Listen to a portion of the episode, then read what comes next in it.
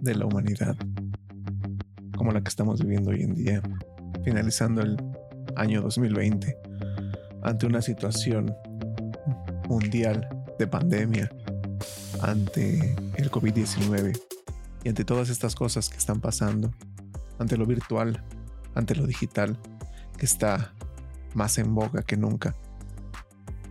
Surgen preguntas estremecedoras. En pleno siglo XXI, cuando las distancias se han acortado y los métodos científicos válidos, reales, cada vez están más cerca de todos, la democratización del conocimiento es prácticamente un hecho ya. Surgen un par de preguntas estremecedoras que me parece que es necesario plantearlas en cualquier lugar, en cualquier momento y mucho más aquí, en este espacio. ¿Para qué sirve la educación? Y acompañando a esta pregunta, ¿para qué sirven los educadores? ¿Para qué sirven los docentes? Todos esos profesores que ahorita están sufriendo, estamos sufriendo ante esta situación de lo virtual, ante esta situación de lo digital, ¿para qué sirven? ¿Para qué sirven en un mundo en el que ya todo lo podemos averiguar por Internet? ¿Para qué sirven en un mundo en el cual el conocimiento está al alcance de un clic? ¿Para qué sirven en un mundo en el que la televisión, la radio, el cine, las revistas, los libros, YouTube, youtubers, influencers, etcétera, nos dan todo? Nos dan todo el conocimiento que necesitamos. Sin embargo, como en su momento lo dijo el señor Freire, nos dan comunicados y nos dan narraciones. Este es el tema de esta semana este es el tema de este video y ojalá y les vaya a gustar. Vamos con ello.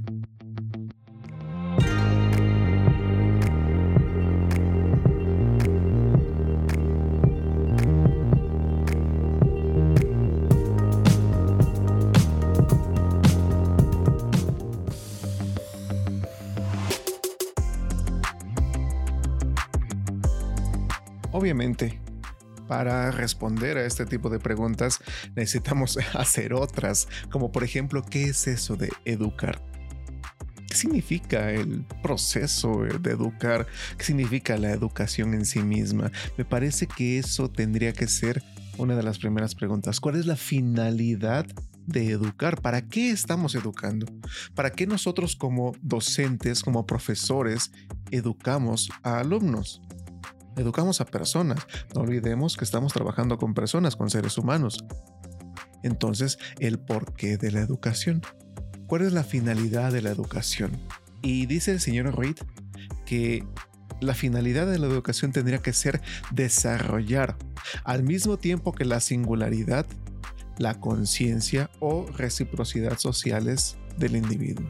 Reconocer esta unidad y al final de cuentas pues mostrarla a los educandos mostrarles que no solamente se comparten ideas, datos, información ya recopilada, sino que hay que discutirla, hay que valorarla, hay que criticarla, hay que pensarla y hacerlo en conciencia en sociedad y en conciencia de que hay muchas personas más que comparten esas ideas, que comparten esos procesos, que comparten esas teorías, pensamientos, ideologías, formas de ver el mundo que están allá fuera de nosotros. En el momento en el que entendemos que vivimos en un proceso social, estamos entendiendo que no nada más somos nosotros, hay un complejo entramado de pensamientos que también son necesarios. Por lo tanto, es necesario entender la educación como un proceso plural.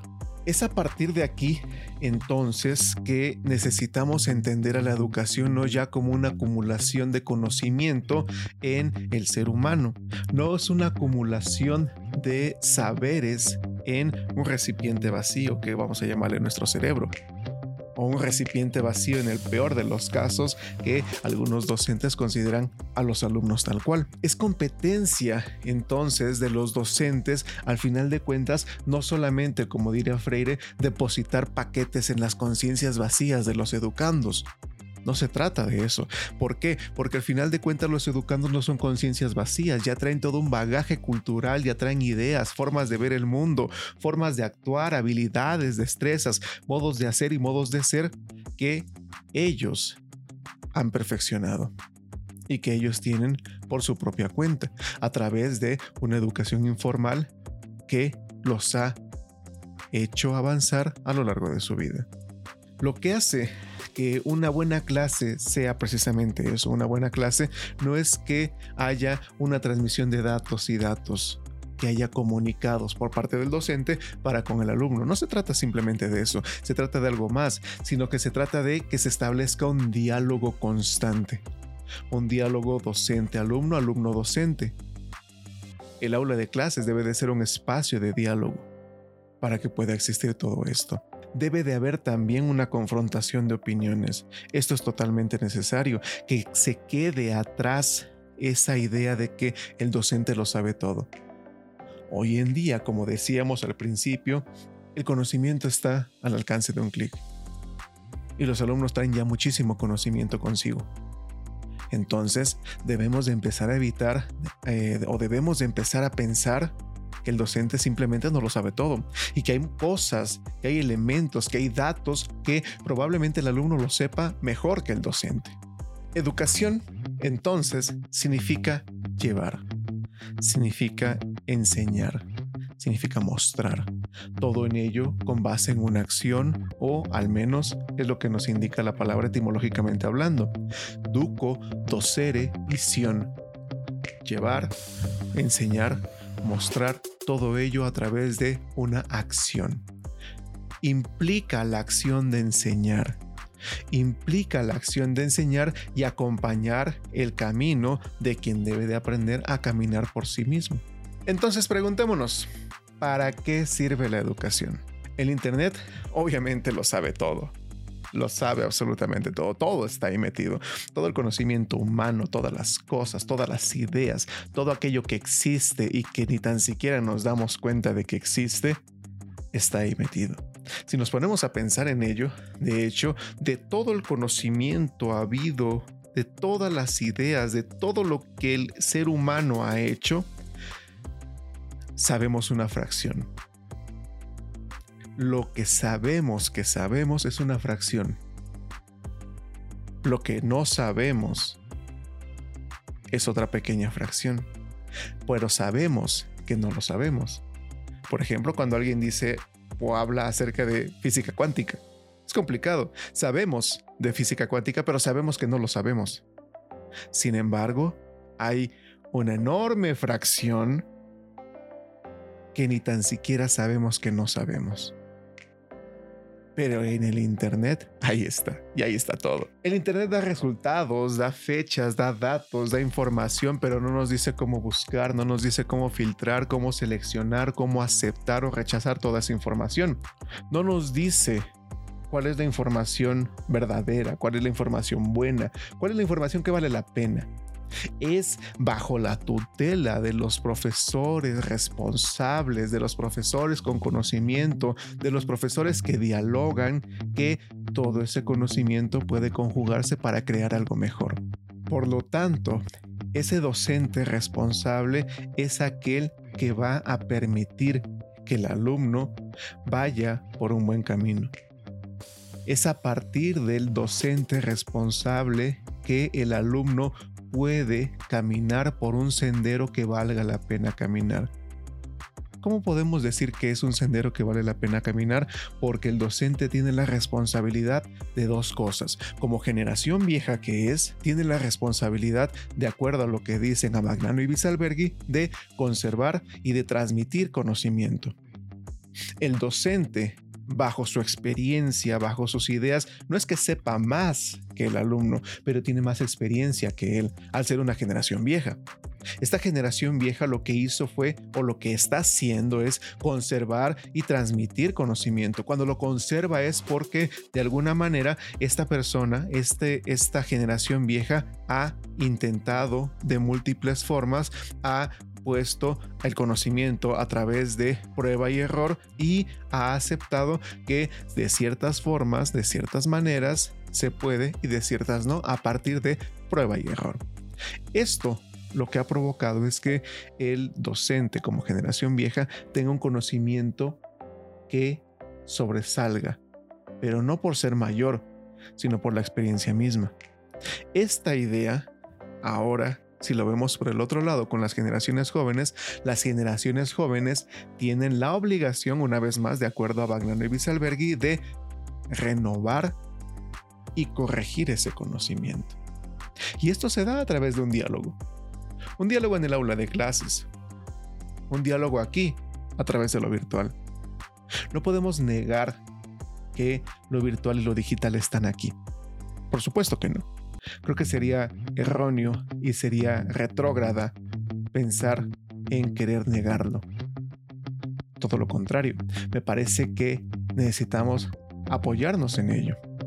Y el docente tiene la necesidad y también la obligación de poder tener estos instrumentos a la mano. Pero no lo olvidemos, son instrumentos, el acompañamiento la idea de estar con el docente, la comunicación y el diálogo para con el docente y el alumno es importantísima.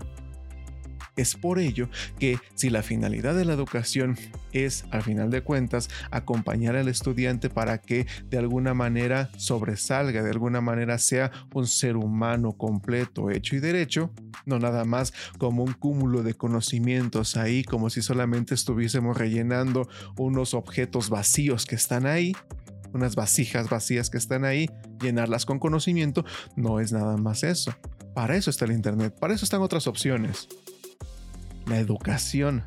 Lo que tiene que ver la educación es ese proceso de acompañamiento, ese proceso de diálogo. Sin él, el conocimiento no es poder. Es simple conocimiento y ya. Cuando está acompañado, cuando hay experiencia, cuando hay ideas, cuando hay formas distintas de ver el mundo, cuando todo eso se compila, ahí sí estamos hablando de una finalidad educativa de excelencia y de calidad. Y precisamente hablando de calidad, cuando nosotros hablamos de calidad o cuando en este momento para ejercicio de este trabajo hablamos de calidad, tiene que ver precisamente con qualitas. ¿Y qué significa qualitas? Tiene que ver con la especificidad, con la particularidad, singularidad relativa a algo. Es por ello que una educación de calidad, teniendo en cuenta el elemento de educación que hemos venido trabajando a lo largo de, este video es la acción de enseñar y acompañar el camino de quien debe de aprender a caminar por sí mismo, de acuerdo a las singularidades que presente ese propio camino. Eso tendría que ser una educación de calidad. Mostrar el camino. El docente tiene la obligación de allanar el camino de aquel que necesita aprender a caminar ese camino por sí mismo. Es realizar el proceso docente de una forma exitosa. Este proceso docente debe de estar centrado de alguna manera en el desarrollo de las competencias propias de cada alumno, para que cada estudiante pueda caminar su propio camino por sí solo, dotarlo de herramientas necesarias para ello. Por otro lado, tenemos también el proceso de una política educativa. Casi todas las políticas educativas, al menos en territorios mexicanos, lo que intentan es uniformizar al país.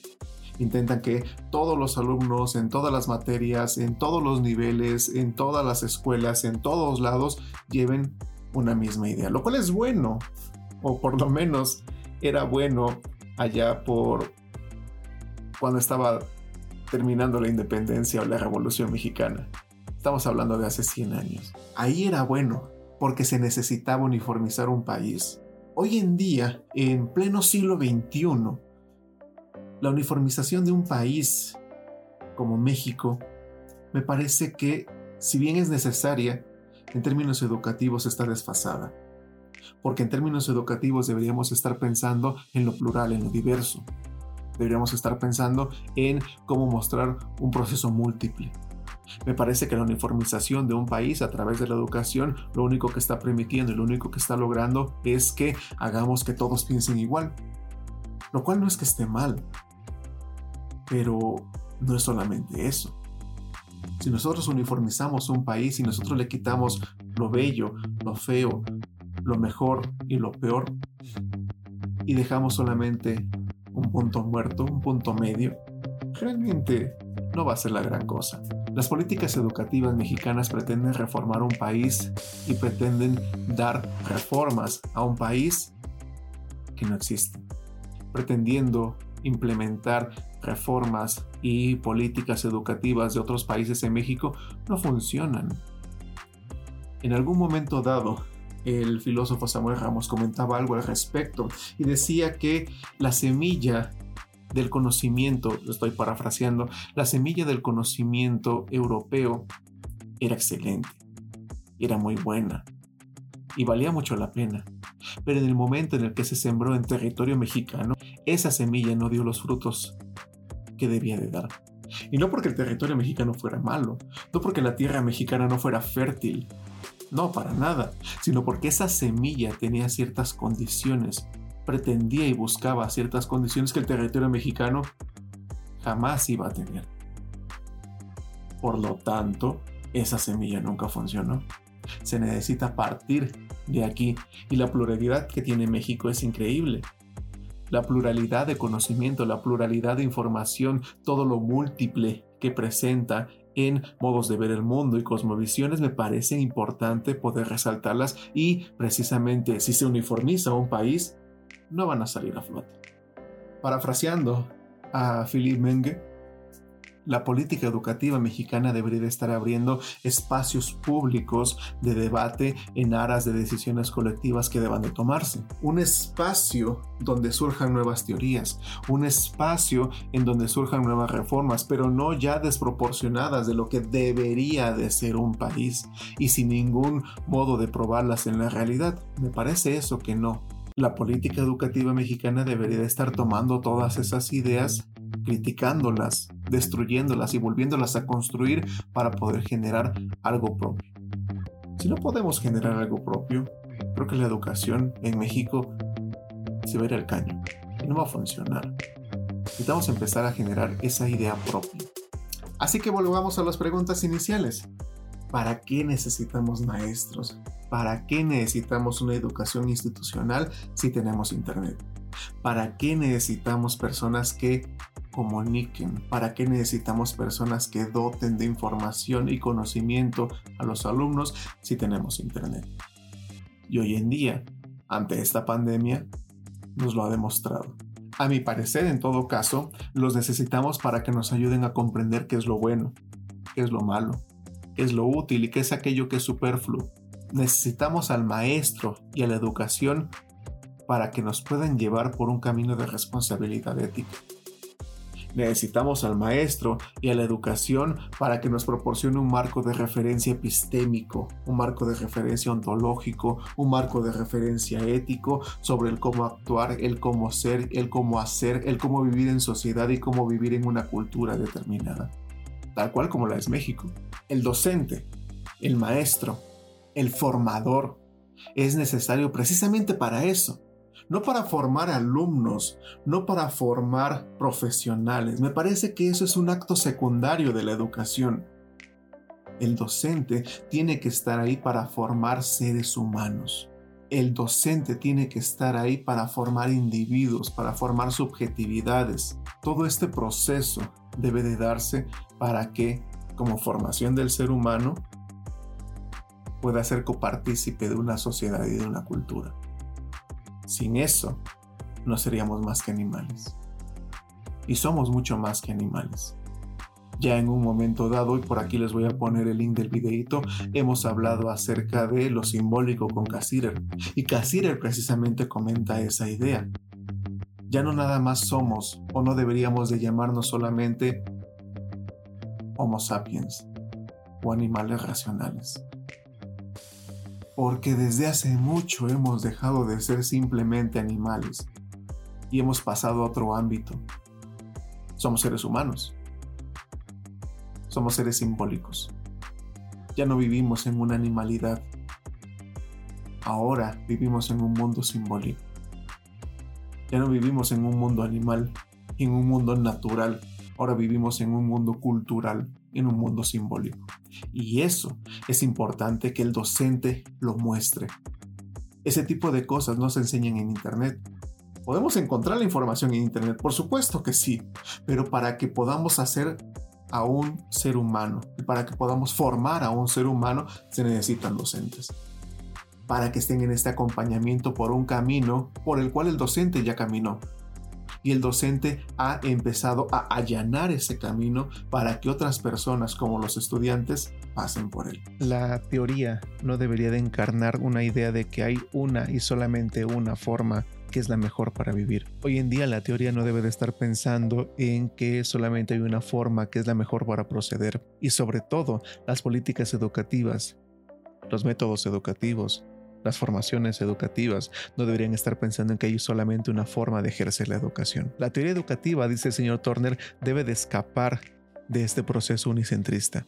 Debe de escapar de esta idea de que individuos con antecedentes similares, con pensamientos similares, con rasgos heredados parecidos, van a tener las mismas oportunidades y las mismas ideas y las mismas formas de sobresalir.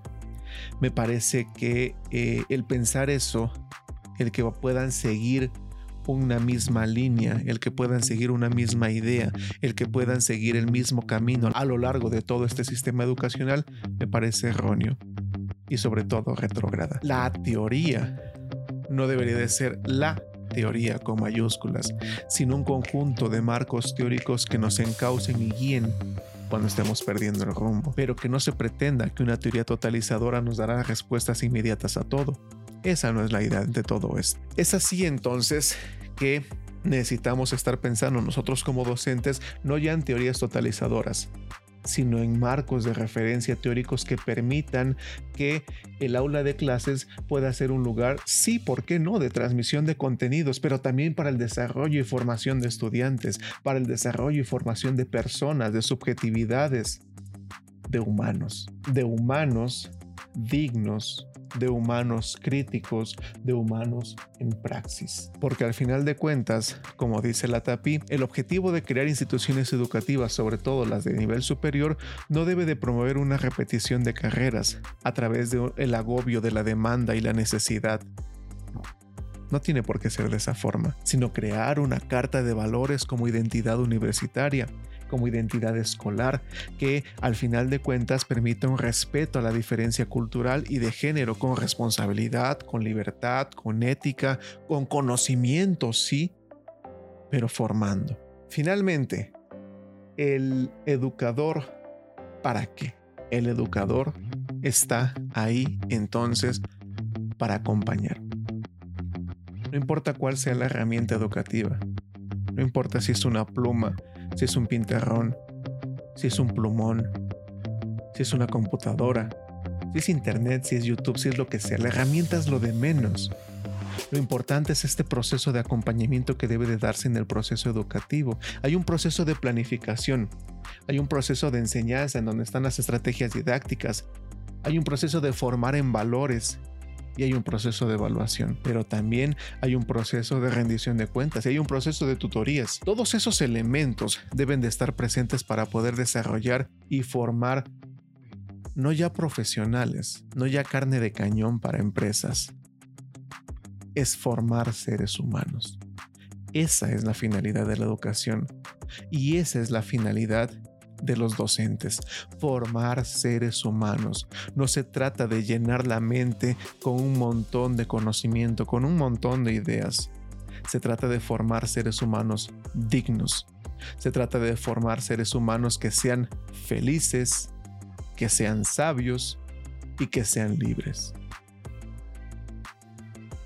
Muchas gracias por haberme escuchado. Muchas gracias por haber llegado hasta este momento del video. Agradezco muchísimo su presencia eh, si hay alguna pregunta, si hay algún comentario, si hay alguna duda, obviamente esto no es ni la totalidad, no es ni algo totalmente dado, no es nada al respecto. Me parece que, como lo comentamos a lo largo del video, esto debe de ser un proceso de diálogo y si hay comentarios, si hay sugerencias, si hay formas de mejorar todo esto, con todo gusto déjenlas aquí abajo y si también, si les agradó el video y si les agradan los temas, por favor suscríbanse, denle clic a la campanita para recibir notificaciones y nuevamente muchísimas gracias y que pasen un excelente día. Nos vemos después.